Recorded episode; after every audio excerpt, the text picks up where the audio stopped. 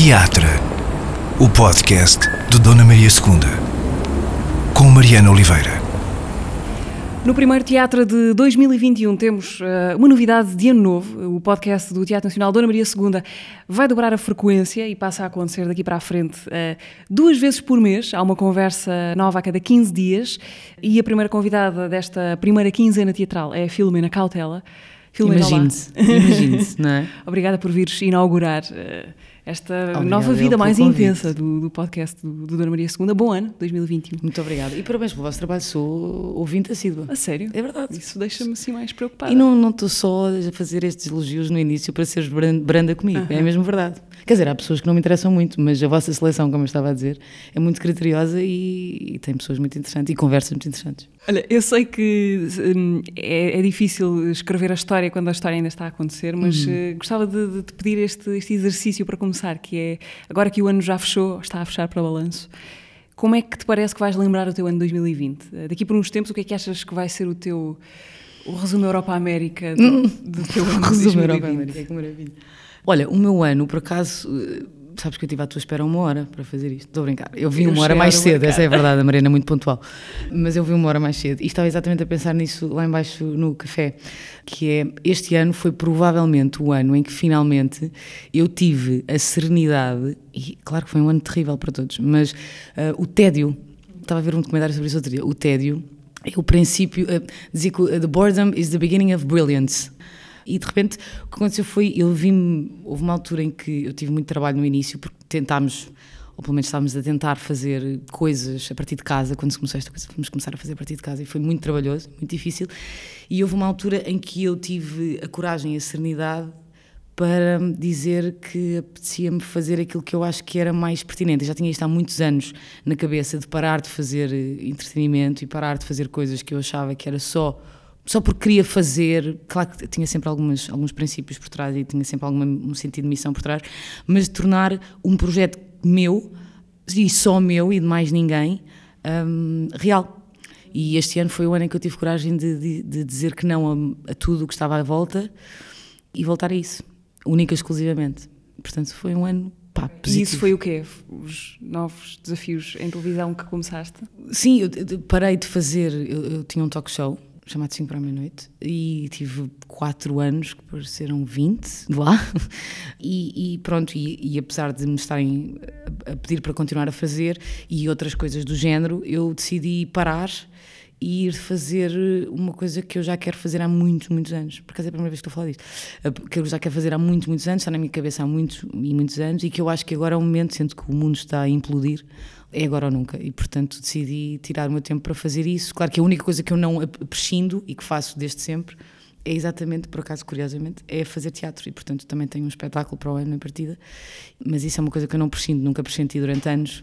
Posso fazer o que eu quiser e andar nas, nas aventuras que quiser, mas volto sempre ao teatro. E, portanto, tenho, tenho este privilégio de só fazer o que me apetecer, o que me apetece no teatro, que é um privilégio. Não é? Aliás, eu fui para a televisão exatamente porque eu queria fazer o que me apetecia só em teatro, como atriz. A televisão dá-te poder de escolha sobre o teatro. Foi por isso que eu fui para a apresentadora, para fazer o trabalho da apresentadora, foi por isso que eu fui aprender a ser apresentadora de televisão, foi porque angustiou-me muito no início da minha carreira, porque eu tinha muito medo que a minha, quase como quase todos os atores, quando estão a começar, eu tinha muito medo que faltasse alguma coisa à minha família e que eu não tivesse dinheiro para os ajudar e portanto a angústia de não saber, a angústia da vida de ator, não saber o que é que é o mês a seguir, não saber o que é que é daqui a três meses, e eu tinha muito medo de, de, viver nessa angústia e tive a cobardia de dizer não, não consigo. E portanto vou para a televisão. E quando, quando comecei a fazer mais televisão como apresentadora, foi exatamente para me dar o privilégio e a prerrogativa de só fazer espetáculos que eu queria mesmo e que eu achava que eram mesmo importantes. Isso não se virou contra ti no sentido de depois não te deixar tempo, de facto, para fazer o que uh, Sim, mas quando eu via projetos que eu achava mesmo importantes, por exemplo, o último que fiz foi o Limbo, da Sara Carinhas. Uhum. Foi um projeto muito longo, tivemos uma residência longa, foi um projeto longo. Esse projeto por exemplo, eu não tinha tempo para o fazer e tive que fazer tempo para o fazer. Portanto, sempre que o teatro, o teatro, o teatro ganha sempre. É horrível, mas é verdade. A mim interessava-me nesta conversa dedicar uma parte grande, generosa, a falar desse lado que, se calhar, em termos de, de exposição mediática, uh, é o teu lado lunar, menos visível. Yeah. Um, para quem te conhece ou reconhece da televisão, do, do, das novelas, do 5 para a meia-noite, dos Sim. concursos.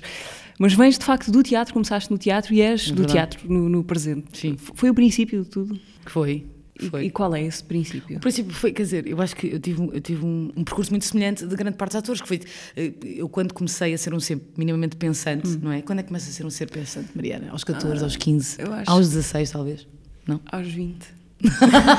sim, é possível. Ou melhor, isso é um ser bem pensante, não é? Uh, Ou melhor, sim, pensante. um ser que começa a não causar demasiada vergonha. Precisamente.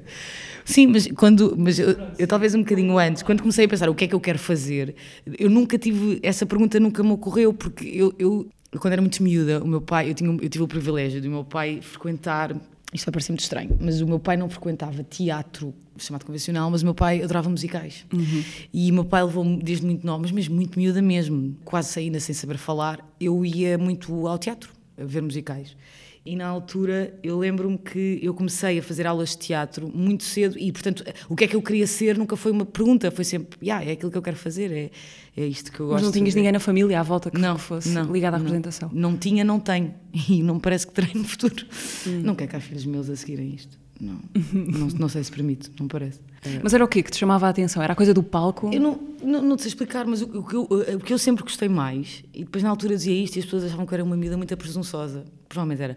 Eu gostei imenso, eu, eu gostava imenso de ler, eu, eu, lia demasiado até para a idade que tinha e, e era hostilizada por causa disso, mas, mas eu, eu adorava ler e depois ir eh, decorar decorar textos. Eu adorava decorar textos e depois dizê-los, mas não dizê-los a ninguém.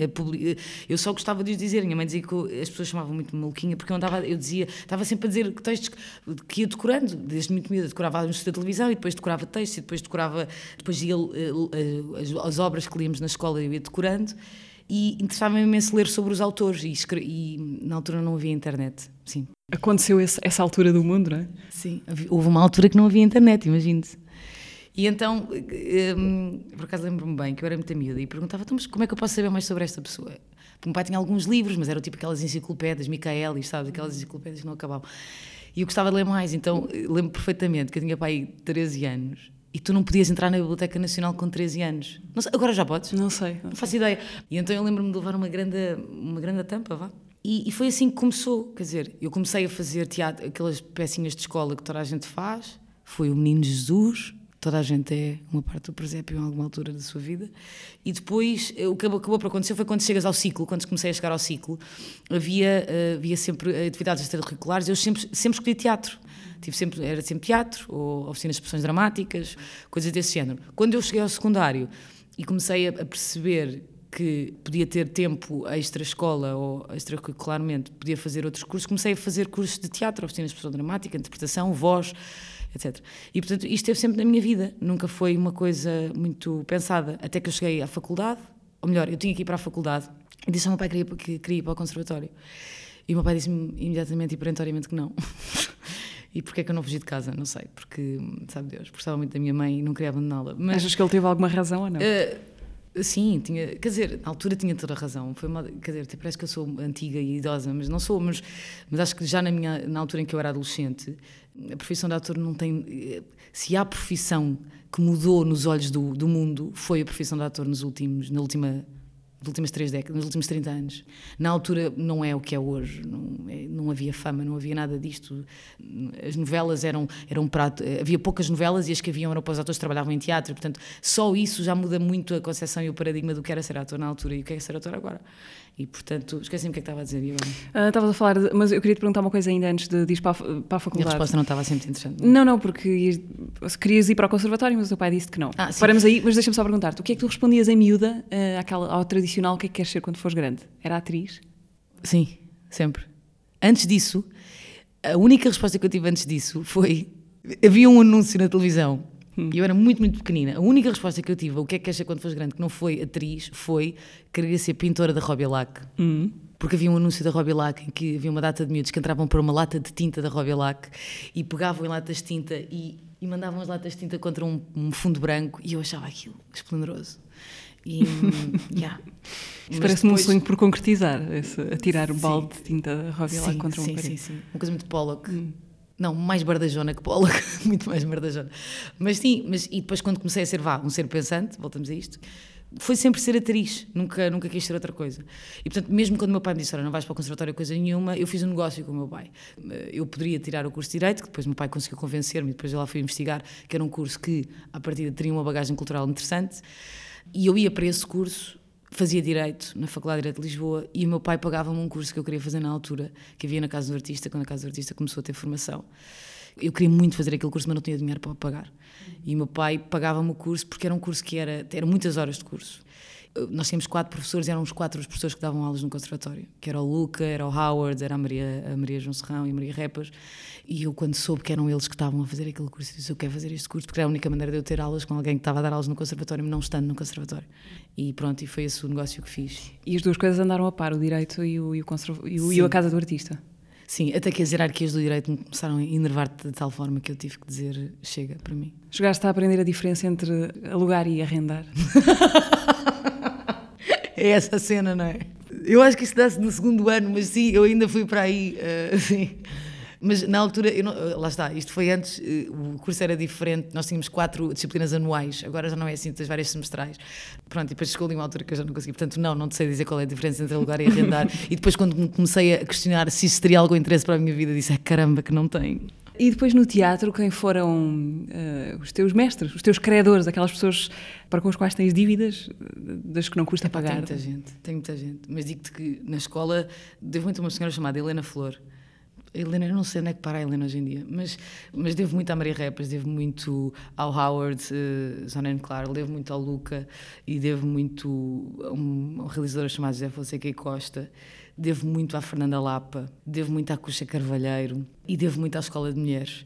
Eu era apaixonada pelo trabalho da Escola de Mulheres, eu era absolutamente apaixonada pela, pela violência e pela, e pela pertinência daqueles espetáculos. Depois tive outros espetáculos, quer dizer, eu, seguia também muito as companhias no Porto, o trabalho da Circulando desde muito cedo também me fascinava imenso. Mas pronto, mas pronto este tipo de pessoas são pessoas que eu, que eu devo porque eu queria muito trabalhar com elas e tive o privilégio de conseguir. E são pessoas, a Fernanda, a Fernanda agora, porque a Fernanda faleceu há pouco tempo, como todos sabemos, e a Fernanda foi uma mulher que, gosto ou não do teatro que a Fernanda fez nos últimos anos, a Fernanda é, para mim, é a personificação do que é a história do teatro português, da resistência do teatro português, da não cedência a nada. E a Fernanda, para quem teve o privilégio de privar com a Fernanda, uh, sabe a riqueza daquela mulher. Não estamos só a falar da história do teatro português, estamos a falar da história do feminismo, estamos a falar dos direitos das mulheres dentro das artes performativas. E, portanto, foi, para mim, é uma pessoa a quem eu vou dever sempre muito e a que cada segundo de conversa que eu tive com aquela mulher, sei, olha, mesmo aqui no Teatro Nacional da Ana Maria II, fiz um espetáculo com ela aqui que por acaso, agora vou-te lixar um bocadinho o teu podcast, Mariana. Força. A primeira vez que quando, quando a Ellie mandou o primeiro e-mail a convidar-me para vir aqui, eu tenho uma relação com este teatro muito específica. Isto agora vai parecer que uma alta definição. Aqueles programas, aqueles programas terríveis que as pessoas choram. Eu não vou chorar, mas, mas eu, eu imediatamente pensei se eu eh, queria contar uma história que eu vivi neste teatro, que foi uma história muito, muito complicada na altura e que na altura não se falou muito.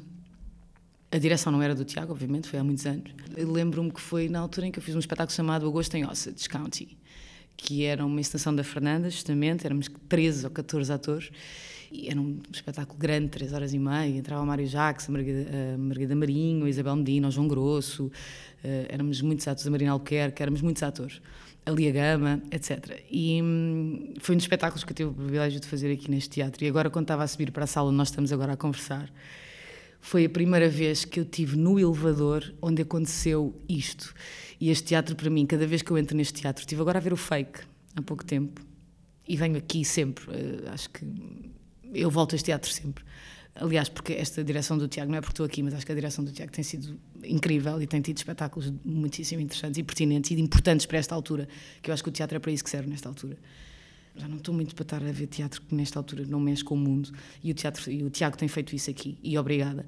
Aquele elevador foi o elevador onde aquilo aconteceu. Queres que eu te conte quero. Não sei porque eu própria agora... porque eu própria não sei se queria contar esta história mas acho que vou contar. Agora só não podes não contar. Sabes porquê? Porque agora porque eu acho que eu queria contar esta história para ficar num sítio qualquer que eu achasse que fosse bom. Houve várias entrevistas que, que eu podia ter falado desta história que eu não falei eu acho que nunca falei.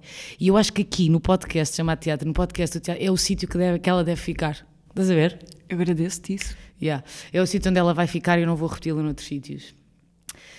A Margarida era uma das atrizes do espetáculo Agosto em Alça County com a extensão da Fernanda Lapa. A Margarida era, uma, era a atriz mais nova do espetáculo elenco. E nós ensaiámos lá embaixo, na sala de ensaios, que toda a gente, quem conhece sabe perfeitamente a energia que tem e a mística que a sala de ensaios do Teatro Nacional tem, lá embaixo no subpalco. É uma sala muito especial, para o bem e para o mal. E nós ensaiámos muito tempo lá e depois quando subimos finalmente para o palco aconteceram muitas coisas e a Margarida, que era uma das atrizes, partilhava comigo o camarim, aqui embaixo mesmo, no quarto andar, nós estamos no quinto, né? foi no quarto. Ainda nos camarins antigos, que agora isto já está tudo mudado e tudo bonitão, na altura eram os camarins antigos, que cheiravam madeira e a mofo como se quer, o camarim. E a Margarida, a Margarida merece esta homenagem que eu, que eu vou fazer aqui. A Margarida era uma atriz, era mais nova que eu, era uma atriz brilhante, que se formou na Escola de Évora, na Escola de Atores de Évora. E o sonho da Margarida era pisar o palco do Teatro Nacional da Ana Maria II. Era o sonho dela. Eu não a conhecia sequer quando ela disse isto. E ela teve aulas com a Fernanda, e a Fernanda, quando resolveu fazer este espetáculo, resolveu convidar a Margarida para um papel. A Margarida tinha lupus uh, nível, tinha um nível elevado de lupus. E a Fernanda ficou muito reticente em convidá-la para fazer o espetáculo. Uh, mas a Margarida olhou para ela disse, e os pais, os próprios pais da Margarida disseram: Isto é o sonho da vida dela, ela quer, é, isto é o sonho da vida da, da, Margarida, como qualquer sonho que eu acho que qualquer ator, quando está a começar e está na escola, é pisar o teatro no, Teatro Nacional. E uh, a Margarida foi fazer o espetáculo. E há um dia que nós estamos a fazer uma récita do espetáculo e. Hum, e hum, a última cena do espetáculo era eu e a Lia, eu e a Lia Gama, que estamos. Basicamente, o cenário, só para explicar mais ou menos, era, um, era uma espécie de uma casa que tinha vários andares e havia o sótão, que era onde era o quarto da minha personagem. E o, o espetáculo acabava comigo e com a Lia Gama lá em cima, eu com a, com a cabeça no colo da Lia e a Lia num, num papel. Quem conhece a Lia Gama sabe a atriz poderosíssima que a Lia Gama é e ali tinha uma cena absolutamente estrondosa, épica e comovente, em que ela dizia: E assim desapareces, e assim desapareces. E na cena anterior era a cena, a última cena da Margarida, com a Margarida Marinho, em que ela levava um estalo. E a Margarida se levava ao estalo e saía de cena pelas escadas e eu nos bastidores recebia sempre e gozava com ela porque ela vinha com a mão estatelada da Margarida Marinho na cara e eu ia gozar com ela o resto da, o resto da tarde. E nesse dia ela sai desce as escadas no, no, no, nos bastidores e eu olho para ela e começo, Ei, estás toda marcada e tal. E eu vejo que ela não está bem. E ela agarra-se ao corrimão. É engraçado estar a dizer isto, porque mesmo pensar se ia contar esta história não. Um, e agarra-se ao corrimão e eu percebo que ela não está bem e ela cai para cima de mim e eu agarro-a ela ficou sem forças e eu agarro e tento, tento colocá-la no chão e chamo imediatamente o, o, o, Pedro, que era o contra-rega na altura, e o Pedro vai chamar os bombeiros e os bombeiros vêm e a Margarida teve uma convulsão. E muito rapidamente o corpo dela começou a mudar ali à nossa frente. E eu tinha a última cena para fazer. E eu lembro muito bem, por isso é que este elevador me marca muito, que eles levaram a Margarida ali para baixo, entre os bastidores e as escadas uh, do teatro onde é o elevador e começaram a fazer a reanimação ali. E eu e a Lia tínhamos de fazer a última cena. E a Lia 10, ainda por cima, essa personagem da Lia era uma diva maravilhosa que tinha. Estão a ver as divas do teatro, com o rob e as penas e tudo, a imagética que temos no imaginário. A Lia tinha esse, esse figurino e a Lia desce e vê como a Margarida está e olha para mim e eu estou lavada em lágrimas e a Lia também e ele ia, ou pega em mim e diz: Vamos fazer a última cena. E eu digo: Não vou, não consigo, é impossível, é impossível. É impossível. Isso já foi há muitos anos, por isso é que eu consigo. Uh, isto foi impossível, não vou conseguir fazer esta última cena. E ele diz: Vamos, porque este é o palco que a Margarida queria que a gente acabasse o espetáculo. E este é o palco que ela sempre quis, quis estar. Meu, eu sei que quem está a ouvir isto diz, pá, que lamechice de merda, mas, mas isto é importante eu estar a dizer isto neste podcast, porque é aqui que eu quero que, isto, que esta história fique. Eu não gostava que esta história ficasse nem numa revista, nem num jornal, nem, nem num livro, se diga porque ao menos são as minhas palavras. E a Margarida hum, acabou por falecer. Foi nessa altura? Uh, sim, quer dizer, ela teve uma paragem cardíaca e eu, ia, eu e ali, ali agarrou em mim e, e meteu-me literalmente dentro do palco. E é aí que tu sentes quando o teatro é um lugar maior, não é? Porque de repente nós estávamos a fazer a cena lá em cima e ali eu tinha que dizer e assim desapareces. E eu estava a olhar para o lado, para os bastidores e eu via o que é que estava a acontecer nos bastidores. Eu via os bombeiros. E aquele momento foi um momento que eu achei que eu nunca mais ia conseguir entrar no Teatro Nacional da Ana Maria II. E aconteceu exatamente o contrário. Eu tive um ano sem conseguir vir cá, mas aconteceu exatamente o contrário. Eu sempre que venho aqui, eu sei que a Margarida está aqui. E eu sei que a Margarida foi-se embora porque ela tinha cumprido aquilo que ela queria mais queria fazer, que ela fazer teatro com a Fernanda no palco do Nacional. E, portanto, esta casa para mim não é só uma casa onde passaram muitos diretores e onde há muitos, muitos espetáculos que mexem com o público. É uma casa que guarda muita gente, muitas histórias. É uma casa mágica para mim. E, portanto, pronto, é isso que eu te queria contar. E conto isto aqui porque a Margarida faz parte da minha história no Teatro Nacional da Maria II. O Teatro Nacional para mim também é a Margarida. E é as pessoas todas, sabes, quando estás a subir as escadas e vês os atores todos naqueles quadrinhos, os quadros, tens as homenagens todas que fazem aos grandes atores da história do teatro português. Para mim, a Margarida também está ali. E, portanto, queria-te contar isto. Eu queria deixar esta história aqui. E pensei muito e queria deixá-la aqui. Pronto, agora já Obrigada. Nada. Um, eu sei que é sempre um bocadinho egoísta falarmos de tragédias que acontecem em outras pessoas, depois em função de como é que elas nos afetam. Mas esse episódio como é que isso depois uh, mudou a tua relação com, com, o teatro, mesmo com o fazer teatro, não só com o vir a este teatro? Eu não sei, se calhar agora que me perguntas, nunca, por acaso nunca me tinha feito essa pergunta. Portanto, é uma ótima pergunta, Mariana. mas, mas eu diria que o que fez é que eu agora tenho menos um, permeabilidade ao teatro que eu não acho pertinente. Estás a ver? Eu acho que o teatro a mim, e estou a falar de espetáculos que já vi, já me tocou em sítios tão importantes, já me moldou tanto como pessoa e como cidadã, que eu neste momento em que o mundo está a explodir e a implodir, um, eu tenho menos permeabilidade a espetáculos que só me entretêm e só me distraem. Não é que não goste, Acho que é interessante, acho que são exercícios de dramaturgia e de interessantes, mas uh, tenho menos disponibilidade a eles. A minha relação com o teatro mudou neste sentido. Neste momento eu agora interessa muito, muito teatro que fale do que está a acontecer, que fale, que não tenha medo de dizer. A Aurora Negra, por exemplo, foi o último espetáculo que eu vi aqui no Nacional Sala Estúdio. E, por exemplo, é um espetáculo que eu acho. Não interessa se as pessoas dizem que é mau ou é bom ou é mais ou menos.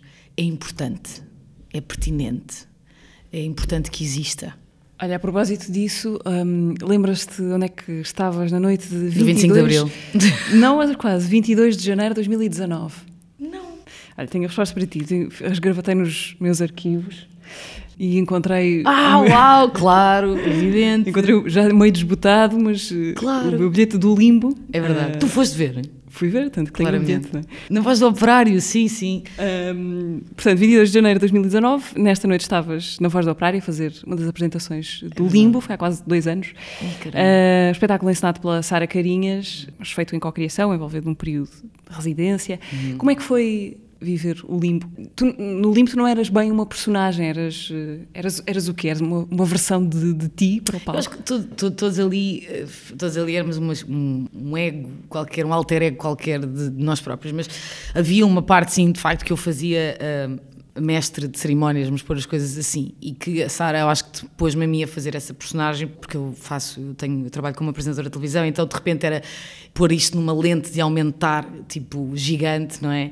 E, fazer, e ir buscar as grandes referências dos métodos que nós temos, pá, vais desde o cabaré, welcome, bienvenue, welcome, e vais buscar todos os, os grandes, pá, mesmo nos sapatos vermelhos, eh, no filme vais buscar todas essas referências e, e, havia essa personagem. Eu acho que ali as personagens eram muito abstratas, sim, aquilo não era nada concreto, as personagens não eram concretas. Mas tinham aquilo... histórias muito, muito concretas, não é? Sim, Memórias. as minhas não eram particularmente pessoais, mas havia histórias. A Naná, por exemplo, uma das atrizes, tinha uma história muito pessoal, o Pierre, que era francês também, que era porque o Pierre que era francês, coisa horrível de se dizer. À partida continua francês, não é? Ah, sim, continua, por acaso foi com Também tinha histórias bastante pessoais eh, e havia, eu acho que o que a Sara, a Sara houve ali uma altura, ela vai odiar que eu diga isto, mas também já disse havia uma altura que, que houve ali um paralelismo entre, havia um paralelismo entre as histórias que a Sara selecionou, nossas pessoais, e o Feiticeiro de Oz, e entre o Feiticeiro de Oz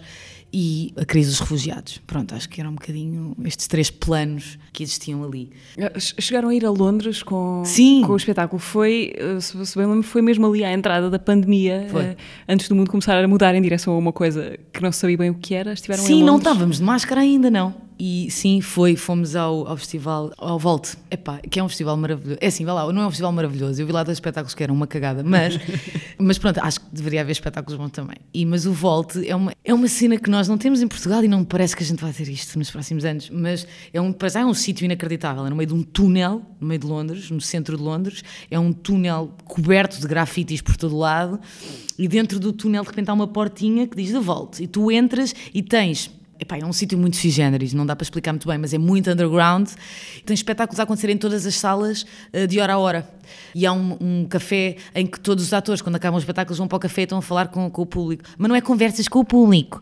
Hum. É, é, tipo, estás a beber copos com os atores com quem fizeste e a comer batatas com maionese, estás a ver? Lembra-me disso, por acaso eram bem boas aquelas batatas. Agora, nós fizemos o espetáculo num sítio horrível, que aquilo tinha quase 99% de umidade, ratos, poças de água, chovia lá dentro e ouvia-se o metro como se o metro passasse a 30 centímetros de ti. Mas isso fez do. levou o espetáculo ali para um sítio muito giro. Tu consegues, tu consegues, óbvio que isto não é um, um sim ou não, ou as coisas não são preto e branco, mas como é que tu passas de uma cave com ratos em Londres, cheia yeah. de umidade, a fazer teatro, para apresentar a Eurovisão com o mundo yeah. pop, milhares de pessoas a ver-te no registro mais mainstream possível. Repara, eu estava a pensar assim, estava a pensar o que é que, que, é como é que isso acontece. Quer dizer, eu já vivo assim há tanto tempo que já não, já não faz grande. Eu gosto, alimenta-me imenso. Só que sabes qual é que é a melhor resposta? É que a melhor resposta é muito parola. A melhor resposta é uma música do Tony Carreira. Foi a vida que eu escolhi! Esta foi só para nós. Ok, a vida que tu escolheste, então. Um... Não, é uma cena, estás a ver, alimenta tem, tem a ver com o mesmo com a cena que eu acho que não me faz confusão. Isso convive bem em ti, de alguma maneira.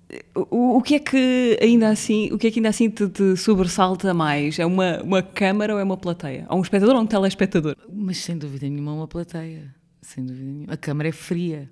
E mesmo quando tu tens câmara e público atrás, a tua quarta parede é a câmara, não é o público atrás. Estás a ver? Sim. Mesmo sabendo que na televisão tens milhares de pessoas a ver-te uh, e no teatro tens quando muito umas centenas. Mas a presença Sim. é tudo. Sim.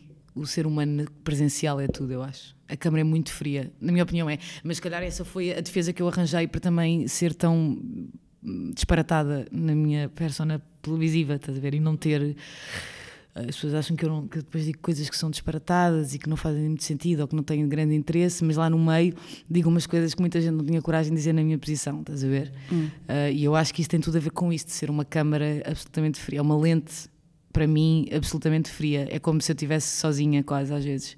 Às vezes sinto-me absolutamente sozinha às vezes não, sinto-me muitas vezes sozinha, tipo, portanto posso dizer tudo o que eu quiser, eu digo o que eu quero, mas é, aquilo que eu digo é estudar, tudo começar da boca pode parecer que é muito parvalhão e muito uh, livre, mas não é, é uma coisa muito, é, é bastante estudado. Mas pronto, mas portanto, a plateia a mim assusta-me tremendamente mais, é por isso que eu não faço stand-up nem nunca farei.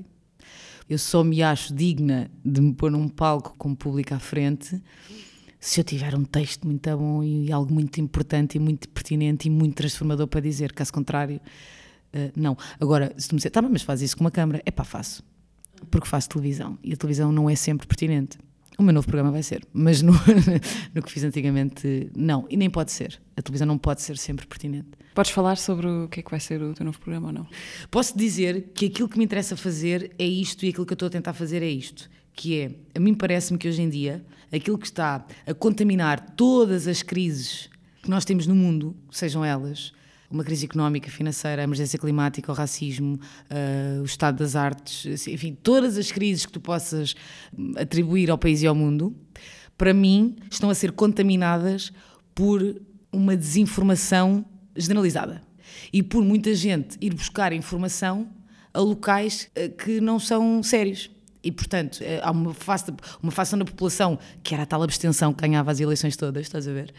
Eh, que de repente toda essa facção de gente de repente vai se informar em sítios que não estão corretos, que são manipuladores, que têm interesses e, portanto, o que está a acontecer é que estamos a criar uma sociedade que basicamente vai votar e vai fazer governos e vai fazer uh, uh, Assembleias da República, vai compor Assembleias da República com pessoas que têm uma ideia errada do que, daquilo que estão a falar que não sabem do que é que estão a dizer. Ou melhor, que acham que sabem porque foram procurar, mas foram procurar no sítio errado. E portanto, o que me interessa neste novo programa é tentar chegar a uma facção de pessoas que normalmente não se interessariam pelos temas que eu, estou, que eu vou abordar, mas que vou tentar ir lá pescá-las, ir lá buscá-las e pescá-las e tentar-lhes explicar a verdade. Ok. Problema de informação, vagamente? Não, porque eu não sou jornalista.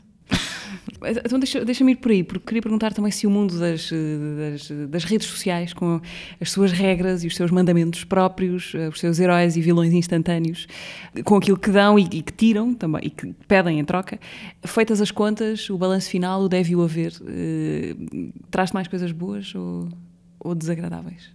Vamos lá ver, as redes sociais, hum, vamos lá ver, é uma expressão terrível, não é? Que é tipo, "Ah, agora sim, reparem nesta coisa incrível que eu vou dizer. Na minha opinião, as redes sociais têm um propósito muito profissional barra comercial. Eh, eu tenho umas redes sociais públicas e tenho umas redes sociais com as pessoas só que eu quero que estejam, meus amigos, etc. Portanto, as redes sociais públicas que eu tenho têm mais a ver com aquilo que eu profissionalmente tenho para dizer ou aquilo que eu, como cidadã, tenho para dizer.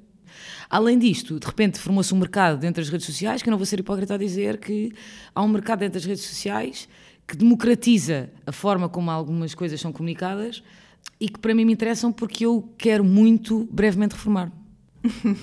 Basicamente, epá, estou a ser o mais sincera O que é que queres fazer na tua reforma? Quero fazer teatro para o resto da minha vida, quero fazer A espetáculos. tua reforma é trabalhar em teatro. Uh, não, a, a minha reforma é trabalhar em teatro que eu quero fazer. Só é ter independência, é para eu ter tempo. Eu sou muito lenta a trabalhar em teatro, muito lenta.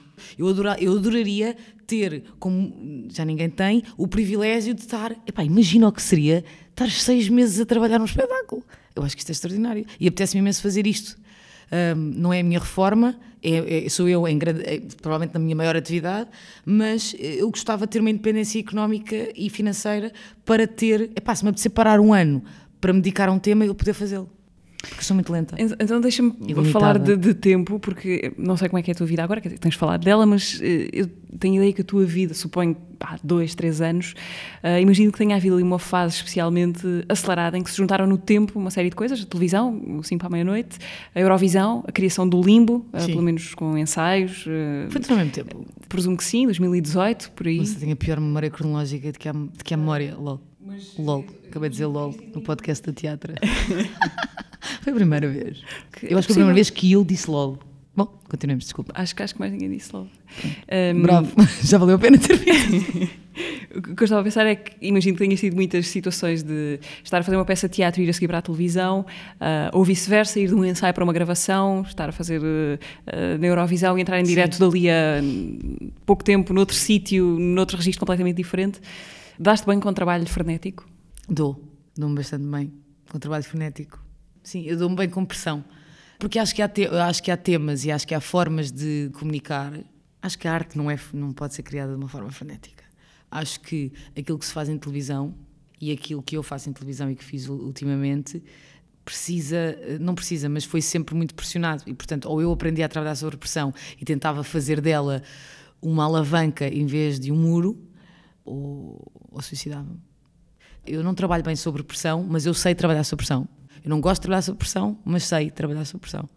Por isso é que, que te digo que hum, os espetáculos, fazer teatro, não se coaduna com o ritmo, com, o- com o ritmo frenético de todo. Pensar com profundidade, eh, seja que tema for, não se coaduna com o ritmo frenético, quer dizer, é, é oposto, são ideias opostas. Há uma coisa que hum, imagino que também tem a ver com personalidade, mas que me, que me intriga sempre, que é como é que no, no tipo de televisão que, que fazes, em que é uma coisa muito de intensidade, de explosão, de, que não dá para, para estados a menos, não é? É sempre tudo muito em- com aditivos. Reparem como, é a que- Mariana está a tentar dizer uma coisa não dizendo. Ou, ou dizer uma coisa de uma forma muito educada e simpática. Obrigada, Mariana. Não era isto que eu estava a dizer, a intensidade é, é, é excessivo no sentido intenso. Como é que se finge alegria quando, quando se está de rastros, quando não estás bem? Ser espalhafatoso quando só apetece Então dormir em dizer- posição fetal. Eu vou dizer na minha, a minha- exato. Eu vou dizer eh, na minha opinião. A minha opinião é a seguinte. Eu penso que eh, a, mim funciona exatamente como força. Estás a ver um sobe e desce? A mim alimenta-me imenso o facto de às vezes eu não ter capacidade nem física nem mental para fazer alguma coisa. Vou explicar porquê. E vou ser muito sincera também, pronto, estamos no Teatro Nacional, seja, eu, tive, eu já tive demasiadas situações, não só em teatro como em televisão, já te contei uma delas, mas não só em teatro como em televisão, eu tive muitas, muitas, muitas em que eu estava a viver uma tragédia e em que eu em 10 segundos tive que inspirar e fazer um espetáculo, ou inspirar e acabar o espetáculo, ou inspirar e fazer um programa de humor, ou inspirar e escrever um programa de humor. E isso, o que acabou por me acontecer foi, já me aconteceu tantas vezes que acabou por me alimentar, eh, isto, eh, não é alimentar-me, é terapêutico, é ajuda-me. Eu acho que houve uma altura na minha vida que eu não me suicidei exatamente porque eu aprendi a trabalhar com esta ferramenta. Uh, porque eu era tremendamente depressiva, ainda sou um bocadinho, mas o facto de eu ter que me forçar, tudo o que tu te forças se torna-se um hábito, mas uh, o facto de eu me ter de me forçar a trabalhar e forçar-me a ir para, a, a ir para aquela personagem, ir para aquele trabalho e a entrar em palco, ou entrar no programa, ou entrar em direto, esse mecanismo que acontece, essa passagem, esses segundos, essa transição, uh, ajudaram-me imenso a viver uma vida um bocadinho mais feliz porque uh, é um clique que te ajuda muito quando tu estás num, num sítio que não é um sítio bom, que não é um sítio produtivo, mas que é que interessa ser produtivo, mas que não é um sítio que dê para viver de uma forma saudável. Esse trigger, esse gatilho ajuda, ajuda muito a ser uma pessoa mais tolerada, não é tolerante. Então, nesse sentido, a pausa assusta-te? Parar?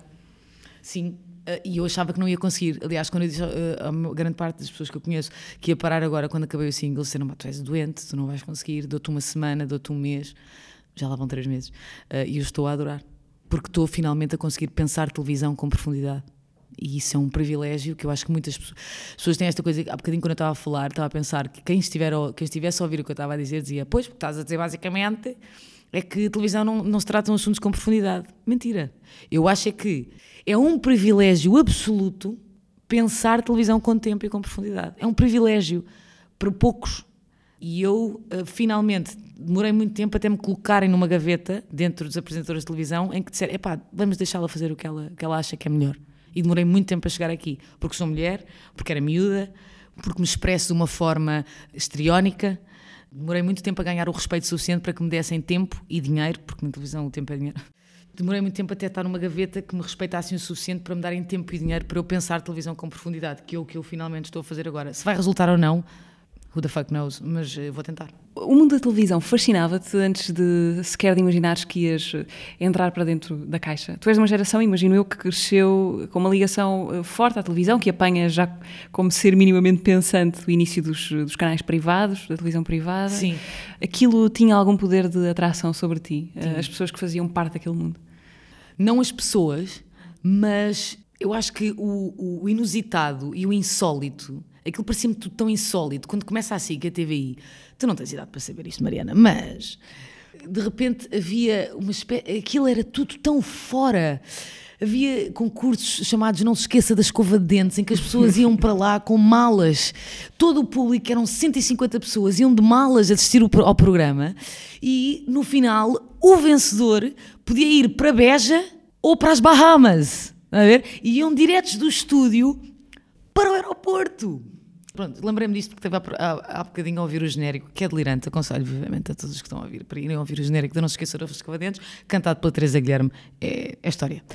E eu achava aquilo insólito e achava fascinante, mas eu nunca tive um fascínio assim particular. Eu não queria ser as pessoas que ali estavam. E quando eu ia ao teatro, eu queria ser as pessoas que ali estavam. Eu queria trabalhar como aquelas pessoas trabalhavam, eu queria trabalhar com as pessoas e com aquelas. Eu queria dizer aquelas palavras, estás a ver? Eu ia ao teatro, eu queria dizer aquelas palavras. E eu não tinha essa cena com a televisão. O que tinha sim é achava aquilo insólito, achava aquilo fascinante por tão louco que era, estás a ver? Uh, tu uh, nasceste em Lisboa, viveste sempre em Lisboa. Sim, é verdade. Mas tens ali umas raízes mais para o sul, não? O, o meu pai é de Ferreira do Alentejo e a minha mãe era de Castelo Branco. E pronto, meu pai é alentejano, a minha avó também era professora eh, em Ferreira de Alentejo também. Uh, e, e, pronto, são essas as minhas raízes. Mas sim, nasci em Lisboa a minha vida toda, vivi em Lisboa a minha vida inteira. Tens alguma ligação, por exemplo, a esse lado uh, alentejano? É, é difícil, assim, à primeira vista, detectar o teu lado bucólico. Sabes o que é que é? Eu acho que qualquer pessoa que depois tem assim umas raízes alentejanas ou do norte, ou não sei o quê, mesmo que tu não tenhas, tenhas ligação zero, há uma espécie de tentação de dizer assim: sim, hum. eu gosto da minha terra e o Alentejo é a minha terra e a Sona tem sotaque porque não quero. Compreendes? Quer dizer, eu, eu, eu gosto muito do Alentejo, de lá estar. Eu não sei se é porque eu tenho raízes de lá, mas qualquer pessoa que eu acho que dizer, não é preciso ser alentejano para chegares ao Alentejo, a um monte alentejano e sentires a densidade e aquele cheiro e aquela terra não, e aquelas pessoas, não é preciso seres lá para sentires fascinação por aquilo, não é? Eu sinto um bocado de fascinação por aquilo. Sabes que eu era para me chamar Joana? Sabes porquê que eu não me chamo Joana? Porquê? Eu chamo Joana. Eu não me chamo Joana. Era para me Joana. chamar Joana, Joana Fernandes, Fernandes Dias Cautela. Eu não me chamo. Porque em Ferreira do Alentejo, na altura do meu avô, havia uma única prostituta na terra que se chamava Joana. E então a minha mãe disse: Ah, gostava tanto que a minha filha se chamasse Joana. E o meu pai disse: Nem pensar, porque eu vou olhar para ela e vou lembrar da prostituta da terra, caramba. Bom, a todos os ferreirenses que estão a achar que esta história é mentira, foi o que me contaram. Se calhar é mentira, não sei. E gostas de, de ser filmeiro? Eu imagino que. Não, acho que... horrível, mas quando eu era menina dizia que filmeira era nome de auditório municipal. Ok. Sabes? Auditório municipal Filomena Cautela. Deve ter sido uma filomena muito desacompanhada em termos de filomenas, porque havia mais crianças filomenas. Não creio. Lembras-te daquele mito urbano? Tu, tu, és do tempo em que, em que o, o, o, bilhete de identidade era aquela coisa amarela? Sim, amarelo, sim, tenho. Lembras-te daquele mito urbano que havia um. Que o número era o número de pessoas. Exato. Com o, teu, com o nome igual ao teu. Exato. Sim. Eu tinha lá um zero, então na minha vida toda eu achei que ninguém se, chamaria, se chamava como eu. Mas acho que é um mito, acho que isso não tem nada não, a ver com isso, eu, não. Também acho que não, também acho que não. Eu tinha nove, portanto. Tinhas nove? tinha. o que será isso? O teu nome parece assim uma espécie de, de, de aviso, não é? De, uh, um, conse um, conselho, cautela. Já te deve ter Nunca ninguém isto... me diga. Nunca! Oh, Mariana, disseram-me isto todos os dias da minha vida, como deves imaginar. é, o meu, é, o meu pai sempre teve muito orgulho neste apelido, apelido cautela, por causa do meu avô, por causa da minha avó.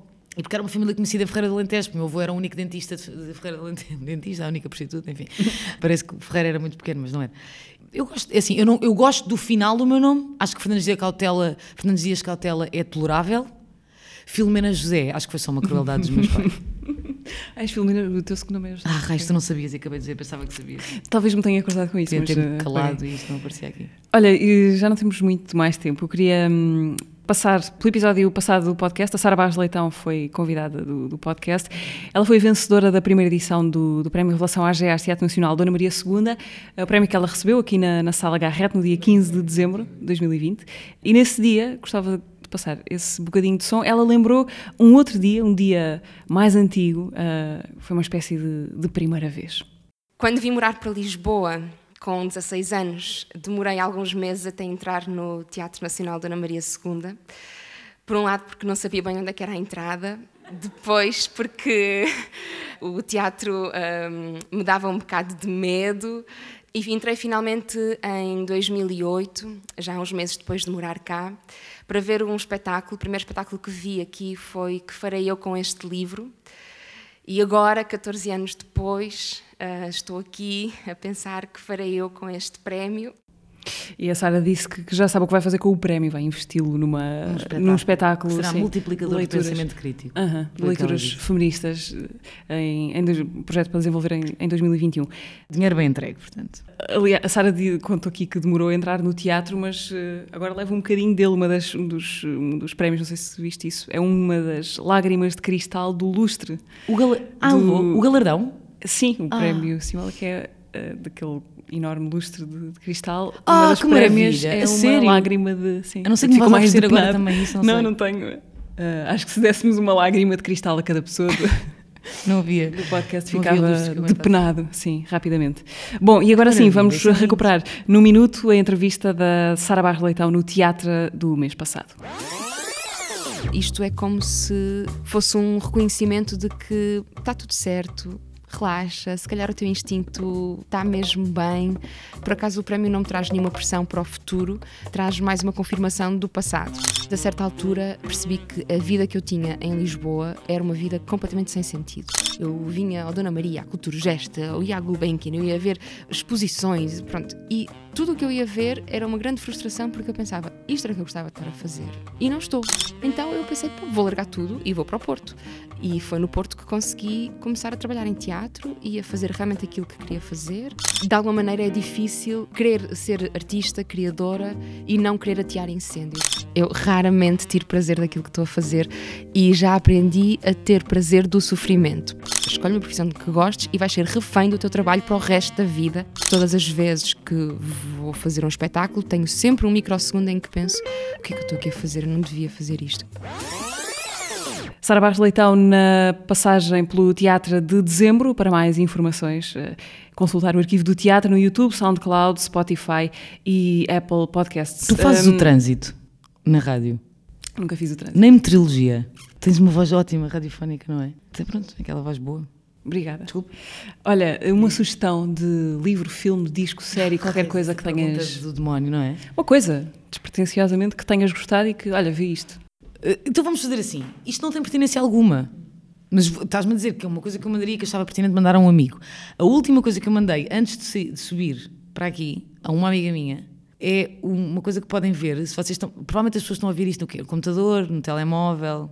Pronto, então, é uma coisa prática. Quer dizer, não vou dizer para as pessoas o De Profundis do Oscar Wilde, acho que é um livro lindíssimo. Mas quer dizer, eh, há 300 outros que me, que me vão para a lista antes deste. Mas. E, no entanto, já ficou a sugestão. Por acaso sim, é bem bonito. Mas vou-vos dizer uma coisa que se estão no telemóvel ou no computador é facílimo de ver, porque é só, se tiverem um Mac, é só Ctrl T, que abre uma nova janela ao lado, e podem ver uma coisa que tem 3 minutos, é, é, é mesmo rápido, eh, que é o, um discurso que o Sacha Baron Cohen, eh, para quem não sabe que é o Borat, é o discurso, um discurso que ele faz sobre a desinformação, sobre ah, a proliferação da... A pluri, plu- era o que mais faltava, acabar este podcast a dizer mal uma palavra. Não sei se me compreendem. A proliferação das fake news e etc. É, é rápido, é simples, é direto, é potente e, e acho que não faz mal nenhum ah, ouvirem aquilo. Ok, aí fica. E agora sim tenho a pergunta. Ah, sim, a pergunta. A pergunta. Porque havia uma pergunta. Havia uma Isto é pergunta. o teu o que dizem os teus olhos. Não, não porque é sempre diferente. Certo. Muito mais interessante, portanto. Bom, então vamos lá. A pergunta. Querida Mena, estava aqui a pensar que às vezes é importante para mim visualizar uma imagem concreta de futuro que me vá ajudando a desenhar um caminho e que vá também lançando energias boas para o cosmos.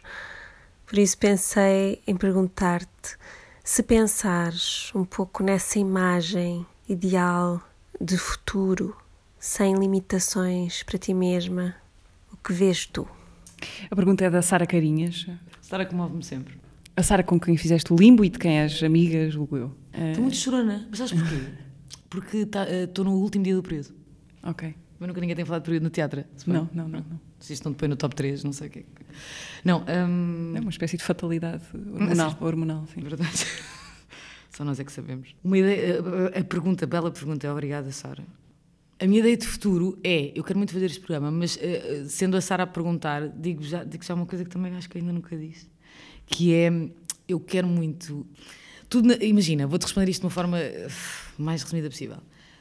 Se tu te sobre uma ideia, um conceito, um livro, um filme, um um espetáculo, seja o que for, uma ideia, um problema, Há duas formas de o abordar, não é? Há uma forma que é uma forma profunda que cobre todos os ângulos ou que tenta cobrir todos os ângulos, ou há uma aproximação mais supérflua, que não quer dizer que seja errada ou errónea, mas há uma aproximação mais supérflua a esse assunto, a esse tema. As duas têm poder de transformação, na minha opinião. E é isso que interessa, eu acho que a todos os que trabalhamos numa área de comunicar, seja o que for, seja na televisão, seja no teatro, há sempre uma comunicação de uma ideia, de uma história, do que seja o que for. E então, eu acho que o programa que eu vou fazer é um. Este novo programa é um. No meu futuro, é, é uma escadaria acima daquilo que eu acho que se pode fazer em televisão, de pensar profundamente um assunto e comunicá-lo de uma forma transformadora, multiplicadora de pensamento crítico e de reflexão, etc. E acima desta escadaria, sobes a escadaria, não é? Tens o lustre, estás na galeria. Subires mais um bocadinho, eu gostava muito, e já estou a fazê-lo, estou a escrever eh, nesta ideia de futuro, pergunta-me a Sara, sem nada à volta, sem poluição à volta. Eu gostava muito de fazer um espetáculo, por acaso com a Sara, inclusivamente, mas um espetáculo sobre o que me move para fazer o programa que eu vou fazer. Num futuro utópico, cheio de liberdade e mais nada, eu gostava de transformar essa ideia num espetáculo e estou a tentar fazê-lo. Ainda sem grande sucesso, não gosto muito do que escrevi até agora, mas. Ok, Mas tens essa é- vontade de pôr em palco uma criação Sim, tua. e já falei com algumas pessoas sobre o assunto, algumas pessoas Ok. com quem eu gostava muito de trabalhar sobre isso. Marina, gostei muito, muito obrigada. Estás a acabar isto por mim. Ah, desculpa, não, eu ouvi no teu olhar assim, se calasses, já não tenho tempo para estares aqui a discorrer sobre a tua vida, tenho mais que fazer. E pensei que era isso que querias que eu Era isso acabasse. mesmo, queria, queria dar-te os parabéns. eh, Porque fiz anos, não foi? Exatamente. 21, Gosta- 21. Gostas de fazer anos ou és daquelas. Eu acho que há dois tipos de pessoas. Tem esse. Três, vá. Tem uma relação melancólica com fazer anos, uma relação festiva ou, ou indiferente. Só digo se és a tua. A minha era festiva, passou a ser indiferente. Sério? É parecido, por acaso. Hum. Eu, uh, antes da morte da minha mãe, gostava muito de fazer anos, uh, agora uh, é muito diferente. É, é uma desculpa, é uma boa desculpa para, para juntar amigos. Sendo que estamos uhum. nesta porra desta pandemia que não se pode juntar ninguém, é bastante diferente. Obrigada. Obrigada por teres vindo ao podcast do Dona Maria II. A Filomena Cautela foi a primeira convidada do teatro de Uma, 2021. Um bom ano. Uh, ah, bom ano. Já agora também. E fechamos isto assim, lembrando que a partir deste mês uh, há mais teatro. O podcast do Dona Maria II uh, dobra a velocidade, as entregas passam a ser quinzenais uh, e a partir de agora podem esperar por uma nova conversa de 15 em 15 dias, duas vezes por mês. Até lá. Bom ano.